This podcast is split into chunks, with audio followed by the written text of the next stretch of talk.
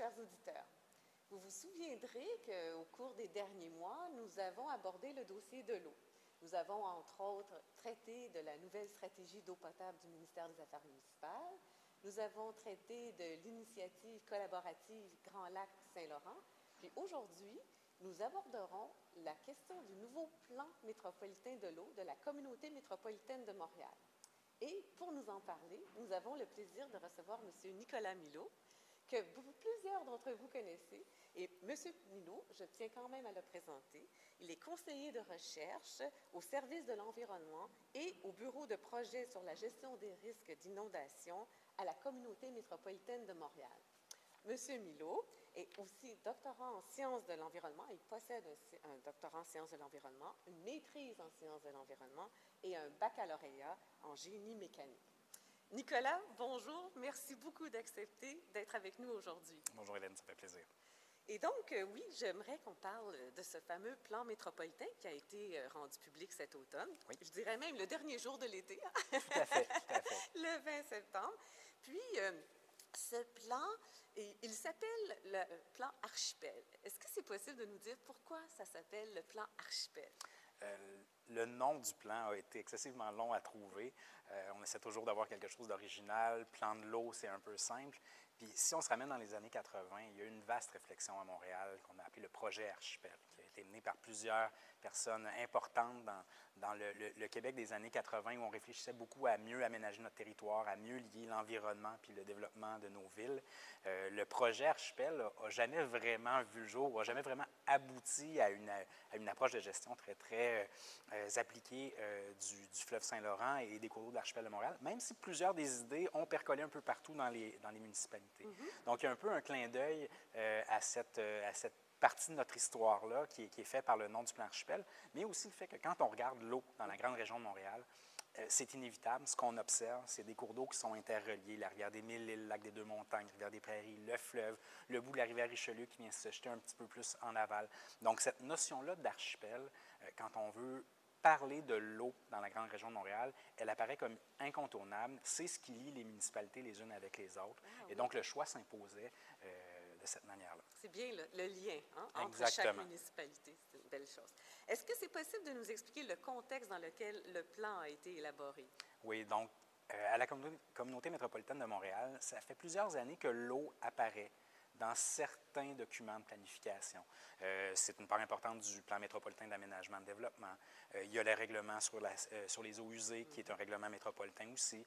On a la trame verte et bleue. On a un, plan sur le développement des navettes fluviales. Donc, on a plusieurs éléments qui avaient été élaborés au fil des 10-15 premières années de vie de la, CMM, mais qui n'avaient jamais été regroupés dans un, dans un, fond, dans un document euh, intégrateur, cohérent, qui permettrait de dire voilà ce que c'est la vision métropolitaine sur l'eau. Et il y avait des actions aussi euh, à, à- à définir, de nouvelles actions à définir. Donc, c'est un peu dans ce contexte-là que la CMM a voulu prendre le momentum de dire l'eau devient une, con- une- une préoccupation incontournable. Les inondations de 2017-2019 ont aussi été des événements très marquants pour faire prendre compte aux, aux populations que l'eau est à la fois un enjeu de sécurité à traiter, mais aussi un facteur attractif pour les communautés riveraines. S'il y a autant de personnes sur le bord de l'eau, c'est parce que l'eau est attrayante. Et donc, c'est un, une carte de visite, je pense, importante quand les gens, les touristes viennent à Montréal. Ce qu'ils voient, c'est aussi la proximité d'une ville avec son fleuve. C'est le fait qu'il y a beaucoup d'activités qui se passent sur le fleuve, des activités récro-touristiques qui sont importantes. On a un port qui est aussi euh, directement dans notre ville, qui fait On partie. est on est dans le port. le magnifique quai, hein, le grand quai du port de, de Montréal. Exactement. Donc, euh, c'est ce contexte-là, vouloir euh, resserrer les acquis, développer de nouvelles perspectives métropolitaines sur la question de l'eau. Donc, voilà, je dirais, c'est un peu ce contexte-là, dans un moment de notre histoire où, clairement, à cause des inondations, l'eau est devenue euh, une préoccupation incontournable pour tous les élus de la, de la grande région métropolitaine. En effet. Puis, j'ai lu que avant de procéder à l'élaboration, vous avez procédé à une vaste consultation publique. J'aimerais que tu nous dises quelles avaient été les préoccupations qui avaient été manifestées à ce moment-là. Puis, est-ce que les préoccupations étaient les mêmes selon les clientèles, selon les citoyens, les municipalités, les entreprises, les gouvernements? Donc, la communauté métropolitaine, depuis euh, quelques années, participe aux travaux de la table de concertation régionale sur le Haut-Saint-Laurent, Grand Montréal. Donc, une, table de concertation assez vaste euh, que j'ai eu le plaisir de coordonner pendant trois ans euh, et au sein de laquelle des groupes de la société civile, les acteurs du secteur économique, les acteurs du secteur municipal, les Premières Nations ont développé une vision euh, de ce que c'était le fleuve pour eux, les grands, les grands cours d'eau de la région de Montréal, parce que ce n'est pas que le fleuve, c'est aussi les rivières des Mille-Îles, des Prairies, le lac des Deux-Montagnes, euh, et comment on voulait voir le rapport entre la région la plus peuplée du Québec, il faut le rappeler, et un plan d'eau qui qui est, très, très important, qui est très vaste dans notre, dans notre paysage.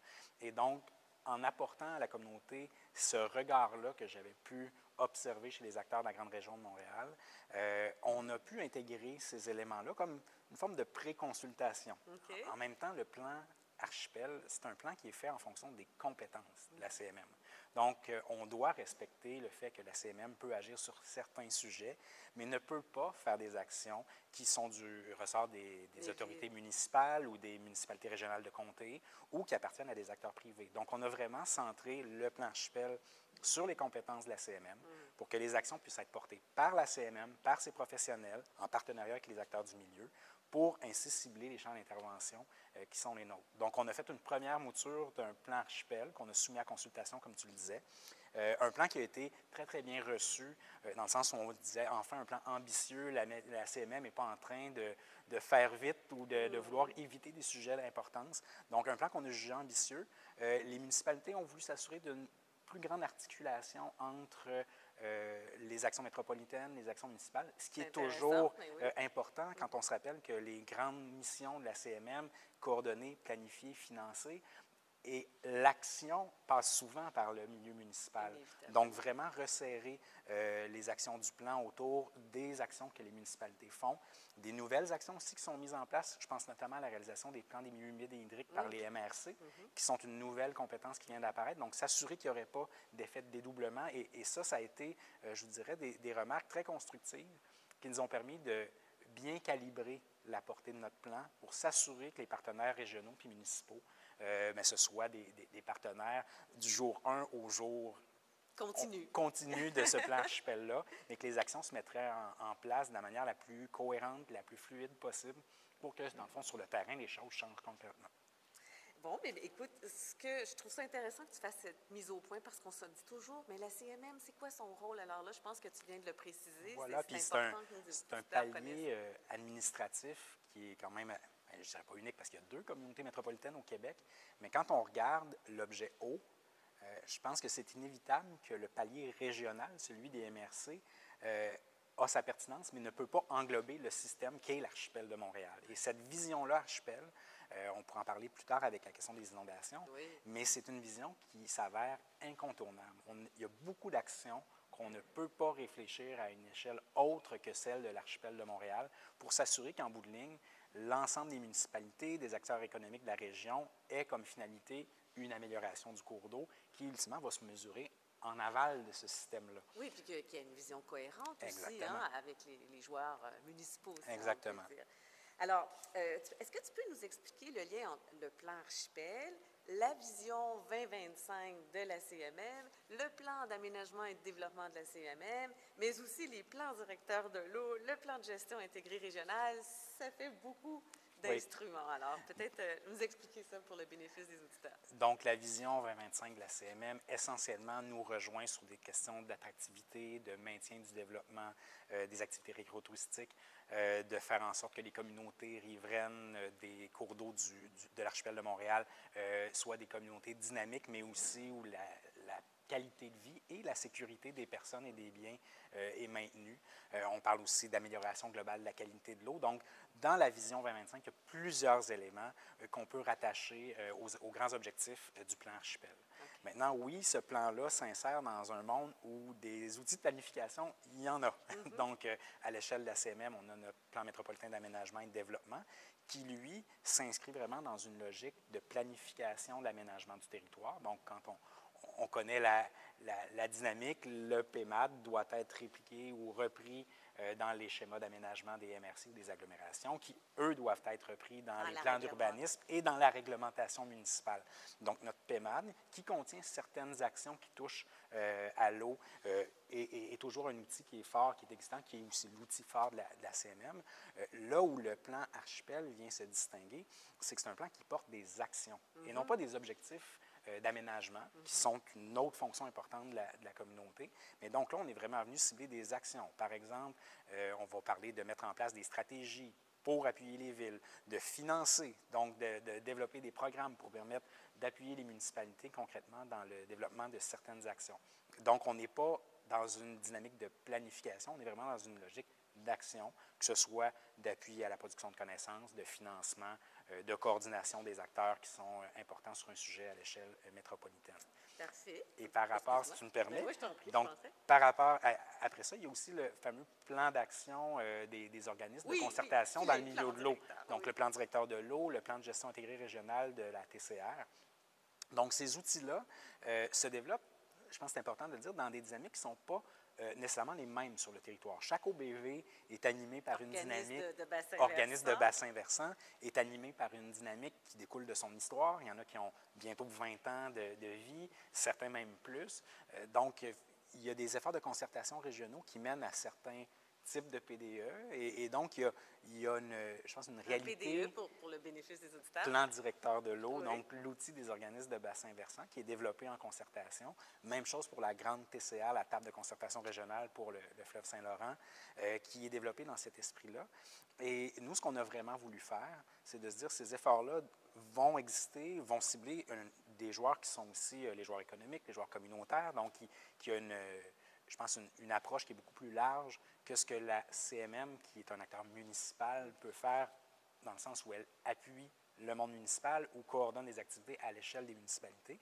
Donc, on a pris acte des différentes actions, des différentes visions aussi qu'on avait pour le futur. Puis on s'est posé la question comment la CMM peut, elle, mettre en place des actions qui vont aller dans le même sens et appuyer ultimement les actions qui pourront se retrouver dans un plan directeur de l'eau ou dans un plan de gestion intégrée régional. Très bien. Donc, merci d'avoir fait cette clarification très importante. Donc, le plan est destiné, j'ai lu, au Grand Montréal vert et bleu. Oui. Donc, est-ce que c'est à dire qu'il euh, vise autant les espaces verts que l'eau? Dans le fond, il vise les espaces verts qui ont un lien avec l'eau. Euh, quand on regarde les, territoires protégés euh, du Grand Montréal, on se rend compte que les îles sur le fleuve, par exemple, sont un espace très, très important en termes de protection de milieux naturels. Euh, quand on regarde le parc d'Oka, le mhm. parc d'Oka, c'est un parc qui est riverain. Donc, penser à l'eau juste en regardant l'eau dans le cours d'eau, c'est faire abstraction du lien avec les milieux humides, les milieux hydriques, la rive, le littoral. Donc, c'est pour ça qu'on a étendu cette vision-là de l'eau, pas uniquement au cours d'eau, mais aussi au, territoire naturel. Euh, et quand je dis naturel, ça va du parc national, mais aussi au parc en rive, euh, aux espaces qui sont boisés, végétalisés en rive, qui jouent des rôles euh, aussi d'un point de vue écosystémique, qui sont des rôles importants pour l'environnement, mais aussi importants pour les communautés. C'est des espaces de vie, qualité de vie, des espaces de régulation quand on pense aux inondations, des espaces, des espaces qui ont un impact sur la qualité de l'eau. Mm-hmm. donc, on, a voulu faire en sorte que la notion écosystémique du plan de l'eau soit pas restreinte simplement à ce qui se passe dans l'eau, mais bien qui englobe euh, tout le, monde hydrique qui inclut, bien entendu, les rives, les milieux humides, etc. Qui est rattaché aux différents cours. Exactement. Alors, quels sont les objectifs qui sont recherchés par le plan? Dans le fond, les, grands objectifs sont des objectifs où on veut s'assurer d'un maintien de la résilience de nos plans d'eau mhm. et, d'autre part, d'améliorer l'attractivité qui est liée à la qualité de l'eau, à la qualité des plans d'eau et à leur mise en valeur. Donc, dans un premier temps, euh, grandement influencé par la question des inondations. Mm-hmm. Donc, on a tout un volet où ce qu'on souhaite, c'est améliorer la résilience du cadre bâti, parce qu'il faut le savoir, dans la grande région métropolitaine, la majorité de la zone inondable, c'est une, zone qui a été aménagée mm-hmm. déjà. On n'est pas devant des espaces naturels euh, qui sont euh, sous la loupe de développeurs, on est devant des espaces déjà, développé. déjà. aménagé. Donc, euh, et, ça, c'est en grande partie un leg du passé. Mm-hmm. Euh, quand on se ramène au, système seigneurial français, le cours d'eau, c'était l'axe de communication et c'était aussi là où s'installait le domaine seigneurial, le moulin, pour profiter de la force et de la vitalité qu'amenait le, le, cours d'eau. Donc, c'est normal que nos communautés se soient développées sur le bord des cours d'eau. Quand on regarde les noyaux villageois un peu partout, euh, dans le Grand Montréal, on se rend compte qu'ils sont très, très près des cours d'eau, qu'on pense au vieux Terrebonne, euh, au vieux Longueuil, euh, le vieux Saint-Lambert, quand on, le, vieux Montréal. L'eau est centrale dans l'histoire du développement de la grande région de Montréal. Et donc, c'est normal qu'aujourd'hui, on ait des populations qui y vivent. Maintenant, c'est prendre acte de la transformation de ce milieu-là, des changements climatiques qui amènent beaucoup, beaucoup de variabilité au niveau des quantités d'eau, des inondations. Donc, le premier grand objectif du plan, c'est vraiment d'améliorer la résilience de ces milieux-là pour que ceux qui y vivent ben, soient davantage prémunis contre les risques, qui vivent dans un milieu qui est beaucoup plus cohérent d'un point de vue écologique, euh, avec des options de renaturalisation euh, en rive, et que ceux pour qui le risque serait trop grand, mais qu'on les appuie dans une transformation euh, d'utilisation du territoire, qu'on appuie les municipalités qui sont aux prises avec ces enjeux-là. L'autre volet, c'est le volet attractivité, mhm. donc un volet qui repose sur l'amélioration globale de la qualité de l'eau, mhm. euh, l'accessibilité au plan d'eau. Ceux qui connaissent et qui vivent sur les plans d'eau du Grand Montréal savent que l'été, il y a du monde. C'est très agréable et il y a du monde. Donc, il y a un enjeu euh, de maintien des accès, un enjeu de valorisation aussi de la pratique d'activité euh, nautique sur les plans d'eau, mais ça en, respect de la capacité de support du milieu et des populations qui sont, euh, qui sont riveraines. Euh, on a plusieurs beaux sites, le, parc de la commune à Varennes, plusieurs sites qui permettent la, mise, en, la mise à l'eau d'embarcations, de plaisance, canot, kayak, embarcations motorisées. Ça doit se faire dans un respect de la capacité de support, mais aussi du désir d'une population d'aller sur l'eau. Et ça, on n'a pas besoin d'aller très, très loin. On a des projets de plage dans, la grande région de Montréal, euh, mais quand on connaît le territoire, on sait que des plages, il y en a déjà à bien les endroits, mais qui ne sont pas nécessairement encadrés. Ça, ça traduit vraiment un attrait pour la population. Un besoin. Un, besoin. Le nombre de pêcheurs qui utilisent les, cours d'eau du Grand Montréal pour aller pratiquer la pêche sportive, euh, c'est quelque chose qu'on observe de plus en plus et, qui est vraiment un, un héritage aussi d'un rapport au fleuve qui existe depuis longtemps. Donc, euh, l'attractivité, c'est aussi rendre euh, accès euh, à, la population à nos plans d'eau. Donc, tu viens de nous expliquer les objectifs, puis tantôt tu nous as parlé des actions. Est-ce possible donc de nous parler des actions concrètes de ce plan de, ce plan de l'archipel? Oui, donc le plan archipel se décline en 11 actions, essentiellement 10 actions qui sont qui vont donner des résultats concrets sur le terrain, et une action plus transversale qui est de participer aux grands efforts de concertation mis de l'avant par les organismes de bassin versant et, la TCR. Donc, les dix actions euh, restantes se déclinent euh, autour de grands thèmes reconnaissables. Donc, il y a des thèmes qui sont davantage liés au milieu naturel. Donc, il y a toute une action, qui vise à préserver et maintenir le statut de protection des milieux naturels, euh, souvent en rive, mais qui ont un lien avec les plans d'eau. Mm-hmm. une action importante qui touche la question des espèces exotiques envahissantes. Ah Donc, on sait que dans la région de Montréal, c'est un, c'est un fléau, notamment au niveau des espèces végétales. Les espèces animales euh, sont assez difficiles à contrôler et il y a aussi beaucoup de programmes fédéraux qui appuient euh, ces questions-là. La question des espèces végétales est un peu plus laissée, euh, je dirais, dans, dans le flou ou est moins coordonnée en tant qu'objectif collectif à l'échelle métropolitaine. Donc, ce qu'on souhaite, c'est étendre l'approche qu'on a développée à la CMM autour de la grille du frein. Donc, on a développé une stratégie métropolitaine sur la grille du frein et donc on souhaite l'étendre aux espèces exotiques végétales qui touchent les plans d'eau, euh, qu'on pense au, à la renouée japonaise, euh, à la phragmite. Qu'est-ce que c'est la renouée japonaise? Donc, euh, la plupart des plantes envahissantes qu'on a sur le bord des plans d'eau, c'est des plantes qui ont été introduites à des fins ornementales. Donc, c'était très, très beau euh, dans les jardins, euh, sauf que dans la nature, elles se multiplient et n'ont souvent aucun compétiteur direct oh. et viennent qu'à prendre beaucoup, beaucoup d'espace. Donc, on a des espaces riverains qui sont fortement aux prises avec des espèces exotiques envahissantes qui viennent rentrer en compétition avec des espèces indigènes, dont certaines euh, sont assez vulnérables. Donc, on a là un enjeu important. donc, au niveau de, plus des questions euh, écosystémiques. Donc, ces deux objectifs-là. Et un dernier qui, à mon sens, est très important, qui est un, programme qui viserait la renaturalisation. Donc, de plus en plus, on a des municipalités qui, euh, par exemple, suite à des inondations, deviennent propriétaires de lots qui sont non reconstructibles. Mais ces municipalités-là, si on ne les aide pas, si on ne les appuie pas pour décider de faire quelque chose de nouveau et différent avec ces lots-là, euh, sont un peu laissées à elles-mêmes. OK, Donc, l'eau au sens LOTS. LOTS, oui, tout à fait. suivre, je dis de l'eau reconstructive. OK, Oui. là, je comprends. donc les, les fameuses maisons qui ont dû être détruites suite aux inondations. Oui. Donc, de les appuyer par des programmes de renaturalisation, de reboisement, qui va permettre d'avoir une vision un peu plus euh, globale des actions à poser, par exemple dans le cas des inondations. Les inondations, donc c'est un gros volet de- du plan archipel. Donc la, la communauté métropolitaine a déjà depuis un, un an et demi mis en place ce qu'on appelait à l'époque notre plan archipel inondation, euh, sachant qu'un plan archipel viendrait. Donc ce plan euh, qui touche aux inondations, dans le fond, permet de mettre en place vraiment une nouvelle cartographie pour l'ensemble euh, du territoire métropolitain, un réseau de suivi et de monitoring en temps réel. Le but, à terme, c'est de permettre aux citoyens d'avoir sur leur cellulaire accès à la prévision du niveau d'eau Ah oui. à l'échelle de leur Ah, propriété. ça. Donc, on veut vraiment euh, s'inscrire dans, dans l'appui aux citoyens par la mise en place des outils nécessaires pour arriver avec cette technologie-là, mais qui est aujourd'hui possible. Euh, on veut, bien entendu, assurer une meilleure communication au sujet des risques d'inondation et, dans le fond, participer à l'élaboration euh, de nouveaux outils euh, pour encadrer les mesures en, en zone inondable, dont un outil réglementaire euh, auquel on a déjà commencé à, à travailler dans le cadre de, de notre plan archipel en participant aux travaux gouvernementaux sur l'élaboration d'une nouvelle réglementation provinciale. Donc, les deux, en tout cas, le monde d'action, milieu naturel, inondation, c'est notre volet résilience. Oui. Et après ça, on a un volet qui est plus attractivité. Donc, des actions dédiées à la mise en place et au maintien des accès euh, en riz. Donc, ce qu'on veut, c'est euh, faire le répertoire des accès qui sont présents sur le territoire métropolitain, voir s'il y a des appuis qui sont importants à faire, notamment en, en maintien des infrastructures ou en diversification des infrastructures. Par exemple, il y a des quais sur lesquels certains euh, armateurs, donc des, des responsables de navettes ou de, de services de croisière sur le fleuve, doivent s'amarrer. Et le même quai est utilisé par un pêcheur de la municipalité qui vient là. Et il y a souvent des conflits d'usage qui Ah, apparaissent bon. sur ces sites-là. Et donc, d'appuyer la municipalité pour ne serait-ce qu'installer un quai flottant Ben oui. à 100 mètres du quai principal permettrait aux deux usages de cohabiter dans un site sans grands Oui, investissements. effectivement. Sans, sans Donc- que ce soit compliqué non plus. Exactement. Donc, il y, a des, il y a des enjeux.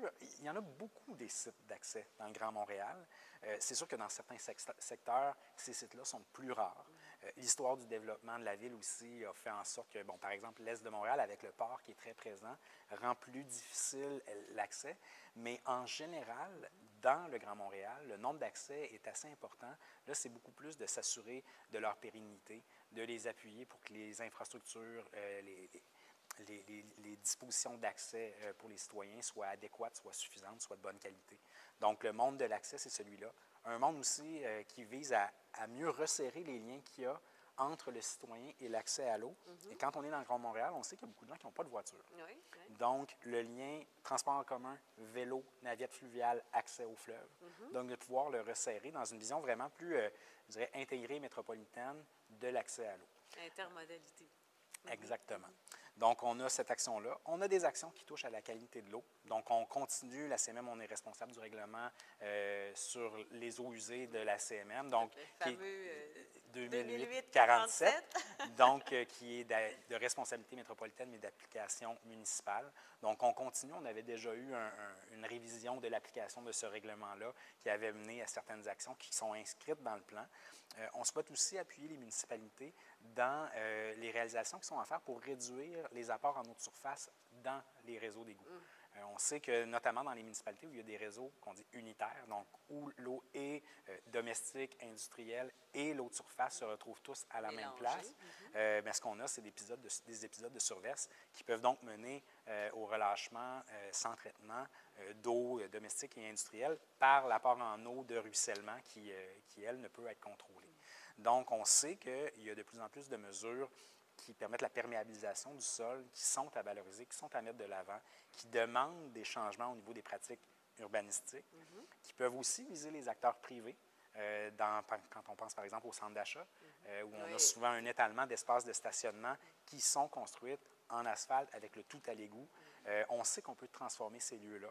On sait qu'on peut penser à certains acteurs industriels qui possèdent aussi des terrains qui ont souvent été fortement artificialisés de manière historique Oui. et qu'on peut repenser à ces sites-là pour faire en sorte d'alléger les apports en eau dans le réseau d'égouts et ainsi alléger les déversements qui ont lieu malheureusement directement dans, dans le milieu. Donc là, on est dans le genre d'action où la CMM, euh, on est en appui parce que la compétence urbanistique pour refaire la ville, c'est la ville qui l'a. Mais le partage des bonnes pratiques, l'identification des, des, enjeux, des points où les surverses sont des enjeux majeurs, c'est des analyses qui peuvent se faire à l'échelle métropolitaine et qui permettent après ça de dégager cette fameuse vision-là qui permettrait d'aller vers un objectif cohérent d'amélioration de la qualité de l'eau. Puis tu viens justement de parler des entreprises hein, en disant qu'elles ont des terrains artificialisés. Est-ce qu'il y a d'autres actions spécifiques qui sont prévues pour les entreprises dans ce plan d'archipel? Dans le plan archipel, dans le fond, je le disais tout à l'heure, c'est dans le cadre de nos compétences. Donc, euh, la compétence la principale que l'on a, c'est le fameux règlement 2008-47. Donc, qui vise à réduire à la source les rejets euh, de différents contaminants dans les, dans les réseaux euh, qui acheminent ces eaux-là vers les usines d'assainissement des municipalités. Donc, ce qu'on souhaite, c'est poursuivre ces efforts-là. Euh, et, la CMM, ce qui est important de comprendre aussi, c'est que dans le cadre de ce règlement-là, qui est d'application municipale, mm-hmm. notre interlocuteur, ce n'est pas l'entreprise privée, c'est la municipalité. À la ville. Dans le fond, on délègue à la ville, on appuie la ville dans, ce, dans ces milieux-là. Souvent, les municipalités aussi sont beaucoup plus outillées pour faire euh, le lien avec l'entreprise, euh, faire les, suivis qui sont impliqués par la, la, réglementation. Donc, c'est là où le lien direct avec l'entreprise, en tant que communauté métropolitaine, peut paraître un peu ténu. En même temps, le message qui est lancé, c'est ce message-là que, euh, que ce soit au niveau de l'assainissement en fin de tuyau ou de rejet à la source en début de tuyau, l'amélioration de la qualité de l'eau, euh, ça passe par l'action concertée et euh, du secteur industriel et du secteur municipal qui, ultimement, vivent aux deux bouts du même tuyau. Oui, c'est effectivement bien dit. le plan s'intéresse entre autres, à l'enjeu de l'inondation. On en a parlé. Est-ce que tu peux nous dire comment ce plan a pris en compte les différents décrets qui ont été adoptés par le gouvernement du Québec euh, relativement à la fameuse zone d'intervention spéciale? Oui, donc le plan a été euh, écrit euh, avant, avant la, zone d'intervention spéciale. Donc, je pense que c'est, on, est dans des années excessivement denses en mm-hmm. termes de travail au sujet de cette question-là. Euh, le, plan, ce qu'il va euh, ambitionner à faire, et c'est ce qu'on a déjà commencé à faire par l'adoption, entre autres, d'un règlement de contrôle intérimaire euh, qui a été adopté en juin 2019 et approuvé par le gouvernement en, septembre dernier, c'est de passer à une approche qu'on va dire par le risque. Mm-hmm. Présentement, on gère les inondations en fonction de leur récurrence. On identifie deux lignes sur les cartes, le, le 20 ans et le 100 ans on a des normes d'aménagement qui sont distinctes pour les deux zones que cela crée, la zone de grand courant et la zone de faible courant. Euh, que l'on ait de l'eau aux chevilles ou deux mètres par-dessus la tête, on n'en tient pas compte. Et, nous, ce qu'on dit, c'est qu'une approche par le risque qui intègre beaucoup plus de variables que la seule récurrence. Mm-hmm. On peut penser à la hauteur d'eau. Mm-hmm. Donc, par exemple, si on a de l'eau aux chevilles, le sous-sol est inondé. Mais les personnes peuvent se déplacer. Il n'y a pas d'enjeu pour la sécurité physique des gens. Les voitures peuvent continuer à rouler. Euh, les services d'urgence peuvent continuer à se rendre euh, aux propriétés. Ce n'est pas du tout le même risque que si on a deux mètres d'eau où là, il n'y a plus de services d'urgence, c'est dangereux pour les gens. Il faut évacuer. Il faut évacuer et même la pression de l'eau sur les maisons peut devenir un enjeu sur la structure et donc vraiment entraîner des dommages qui sont importants. Donc, de voir que la hauteur d'eau, la durée, mm-hmm. on a des inondations dans le Grand Montréal qui durent souvent plus d'un mois. Donc, c'est un mois où l'activité économique est ralentie. C'est un mois où les gens doivent se relocaliser. C'est un mois où là, c'est plus juste les bris matériels, mais c'est l'enjeu des moisissures qui rentre en, question. La santé des gens. La santé des gens. Donc, la question du risque, quand on la fait éclater, on pourrait rajouter la vitesse du courant. S'il y a du mm-hmm. courant dans l'eau, ce n'est pas le même risque. Euh, donc, on veut permettre d'aborder cette question-là avec deux dimensions qu'on appelle le risque qui est lié à l'inondation et la vulnérabilité de ce qui se trouve sur le territoire. Le parc d'Oka, quand il est inondé, il n'y a rien de vulnérable. Non. C'est un parc il qui n'est pas occupé. il n'est juste pas occupé, pas visité. pas par les êtres humains. Et voilà. Donc, euh, présentement, la politique de, protection des rives, du littoral et de la plaine inondable, qui est le cadre en vigueur, euh, dans le fond, on trace une ligne et ne considère pas de manière distincte l'endroit qui n'a pas de vulnérabilité et l'endroit où il y en a fortement. Mm-hmm. Ça permet aussi de dire qu'est-ce qu'on fait, par exemple, avec nos noyaux patrimoniaux. Mm-hmm. Euh, est-ce qu'on veut tous les raser sous prétexte qu'ils sont en zone inondable ou ne devrait-on pas investir davantage là pour les protéger? parce que c'est un, un, leg important au niveau de notre histoire. Euh, c'est aussi des, secteurs qui ont souvent une vitalité importante pour les communautés du Grand Montréal, puis du reste de la province. Donc, par l'action sur les inondations, ce qu'on souhaite faire, c'est sortir le Québec et participer à la réflexion québécoise qui abordait les inondations selon ce qu'on considère aujourd'hui une approche un peu datée, Mhm, mhm. euh, et de se mettre à jour, prendre l'approche par le risque, Préventive. euh, hein? préventive, et, et accompagner aussi, et là c'est davantage au niveau gouvernemental que ça va pouvoir se faire, mais accompagner cette vision-là des différents programmes de financement qui vont devoir être mis à jour. Par exemple, la relocalisation. Ça devient un enjeu. Il y a des citoyens qui commencent à dire mon secteur est trop à risque, la CMM me le dit sur ses cartes, je veux partir. Oui, oui. Mais le gouvernement nous donne un montant qui souvent euh, sert simplement à rembourser la banque pour compléter l'hypothèque et la personne se retrouve dans la rue avec rien pour acheter une nouvelle maison et se relocaliser. Donc, il y a des réflexions qui sont importantes à, faire. On entend de plus en plus le discours où le citoyen qui ne vit pas dans une zone à risque ne souhaite pas payer indéfiniment pour ceux qui y vivent, en même temps que les gens qui sont là euh, ne, sont pas, ne sont pas tous là en raison de mauvaise volonté ou de mauvais calculs individuels. La, la majorité des gens qui sont là sont là depuis longtemps et on doit les accompagner dans, ce- dans cet effort-là. Dans ce- oui, dans les nécessités de s'en aller. Euh, Est-ce que vous pourriez, je te, je te- je suis rendue, je te vous vois, est-ce que tu pourrais euh, nous parler, parce qu'on a parlé tantôt hein, de- des différents outils qui existent, les plans directeurs de l'eau, mais il y a aussi les, les- les différences, euh, les différents acteurs de l'eau. Oui. Donc, on pense, euh, vous autres, bien sûr, la, la communauté, la table de concertation régionale, les organismes de bassin versant, les MRC ou les agglomérations, les municipalités, juste comme pour démêler ça un petit peu euh, pour nos auditeurs. Oui, donc, ça sera euh, ma dernière question avant que l'on passe aux questions un peu plus ludiques. Bon, donc les, euh, si, je prends, si je prends le monde qu'on va dire de la gestion intégrée de l'eau au Québec, qui regroupe deux structures, les organismes de bassin versant et la table de concertation les tables de concertation. Donc ces lieux-là sont des espaces qui sont dédiés à la concertation d'acteurs qui viennent essentiellement de quatre secteurs. Le secteur municipal, donc on a des représentants de nos municipalités qui sont sur ces, ces territoires-là.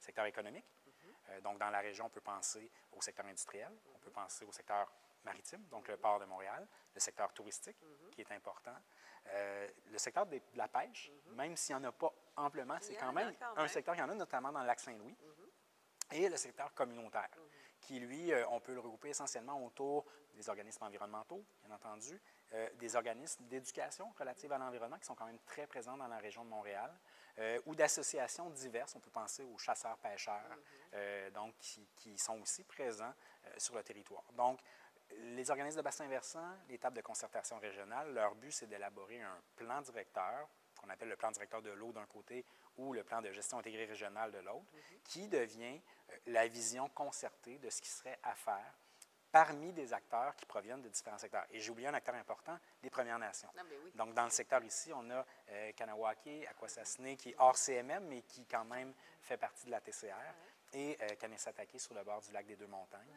Donc, euh, donc, qui viennent, euh, qui viennent s'ajouter aux, aux acteurs que, que j'ai mentionnés précédemment. Donc, le plan, une fois qu'il est fait, doit être mis en place. Donc, plan directeur de l'eau, le plan de gestion intégrée régionale, doit être mis en place par les acteurs du milieu. Donc, les acteurs autour de la table doivent faire en sorte que ces actions-là euh, ont du sens et trouvent des porteurs dans euh, la communauté. Euh, je dirais que les plans, ben, en faisant le plan archipel, c'est un peu, euh, si on se prenait d'avance pour être sûr qu'on prenne la responsabilité métropolitaine qui va se retrouver inscrite euh, dans, ces, dans ces plans concertés-là. Il y a des actions qui vont sans doute toucher des municipalités, des actions qui vont toucher certaines entreprises. Euh, et, et là, donc, on est vraiment dans une logique de concertation. Le plan archipel, c'est un plan qui s'inscrit dans la logique municipale. Donc, on est vraiment dans la logique où la CMM, c'est un regroupement de 82 municipalités qui couvre quand même 4000 km et 4,1, 4,2 euh, millions de personnes. Euh, c'est plus de 55 du PIB du Québec.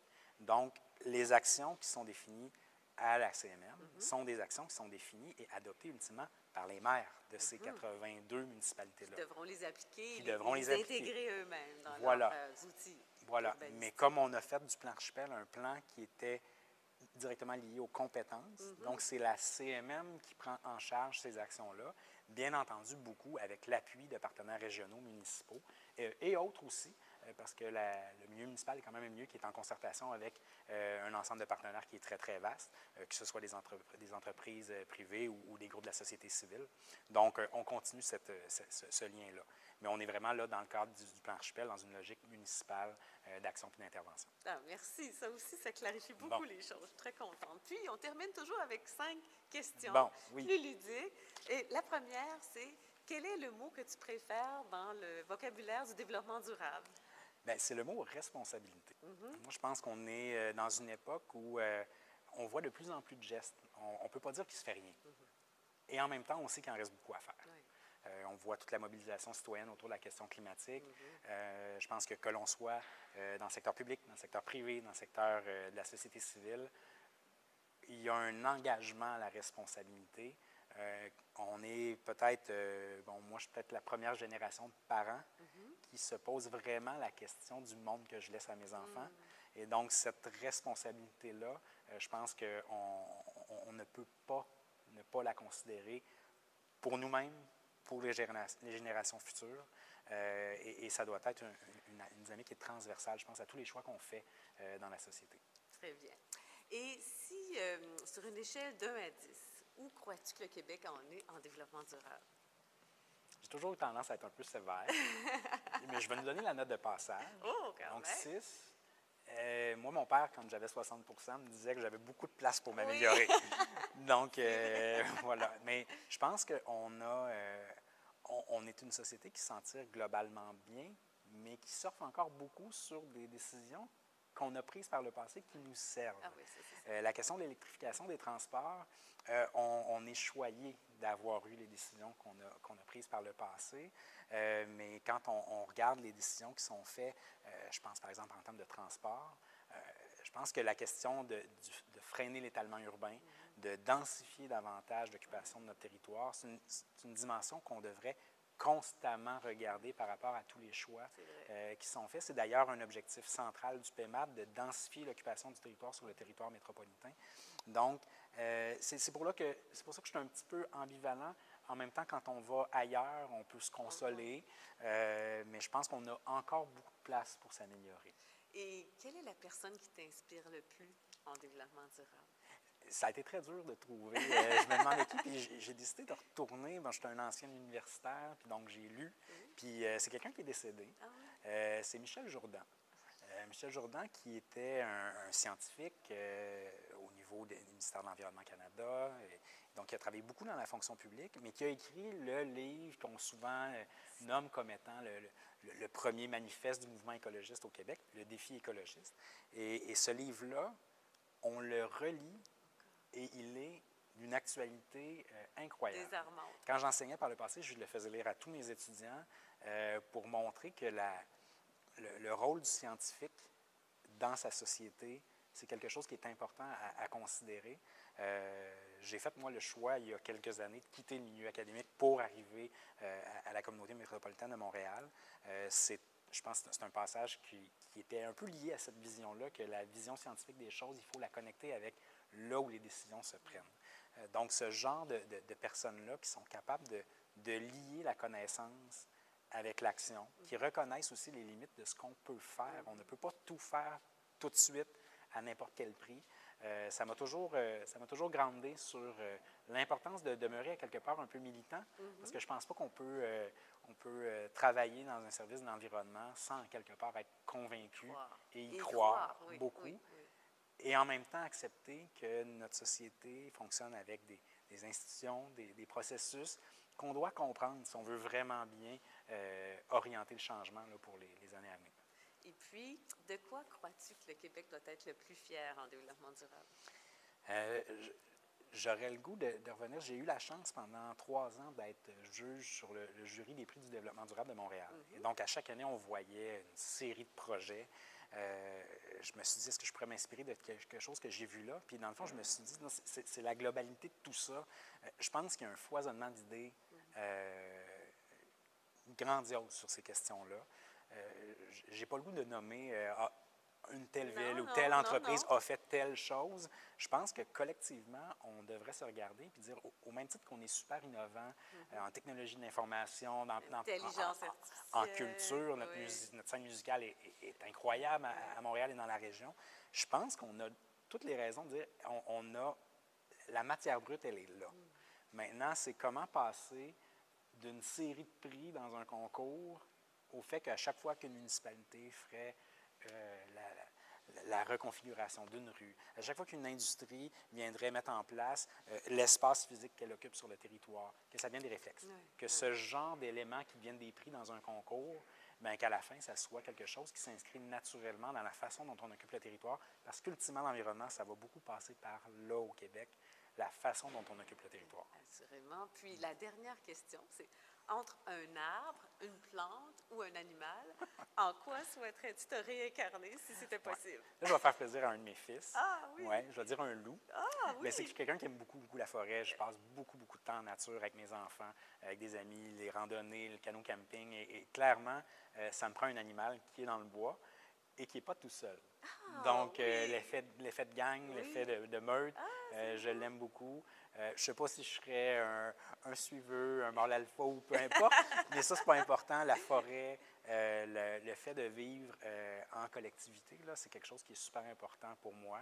Puis, euh, puis c'est un bel animal. Puis c'est l'animal préféré d'un de mes fils. Donc, Ah, voici ce que je bravo, vais il va être choisir. content de l'entendre. Merci beaucoup, Nicolas. C'était une très belle entrevue, très instructive. hein. Merci pour toutes les clarifications aussi. Merci pour votre leadership dans le domaine de l'eau. Et puis, ben, merci de ta, de ta vision, d'avoir accepté de la partager avec nous. Ça fait plaisir. Et puis, je tiens à remercier aussi le port de Montréal de nous avoir permis de tourner dans ce magnifique endroit qu'est le Grand Quai. Merci à vous tous. うん。